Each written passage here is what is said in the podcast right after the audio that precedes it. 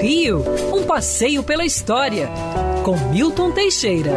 Amigo ouvinte, a Lagoa Rodrigo de Freitas é, teve vários nomes indígenas. Alguns chamavam de Piraguá, água parada. Outros chamavam de Sacopenapã, caminho onde andam as socós. Esse nome ainda sobrevive todo estropiado na ladeira do Sacopã. A lagoa pertenceu aos índios tamoios até que em 1576 o governador Antônio de Salema matou os índios e construiu ali um engenho, o Engenho Del Rei.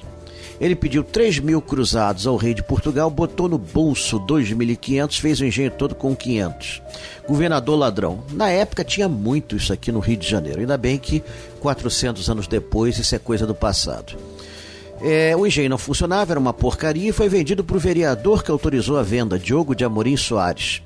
Ele foi expulso da cidade em 1609, olha que vereador bom, e ele repassou as terras para o genro Sebastião Fagundes Varela. Esse aí expulsou os vizinhos, derrubou cerca, tomou todas as terras que iam do Maitá ao Leblon, inclusive a lagoa que passou a se chamar então Lagoa do Fagundes. Em 1702, era herdeira de todas essas terras a bisneta de Fagundes, Petronília Fagundes. Ela tinha 32 anos, casou com o cocheiro, que tinha 16 anos, Rodrigo de Freitas Castro.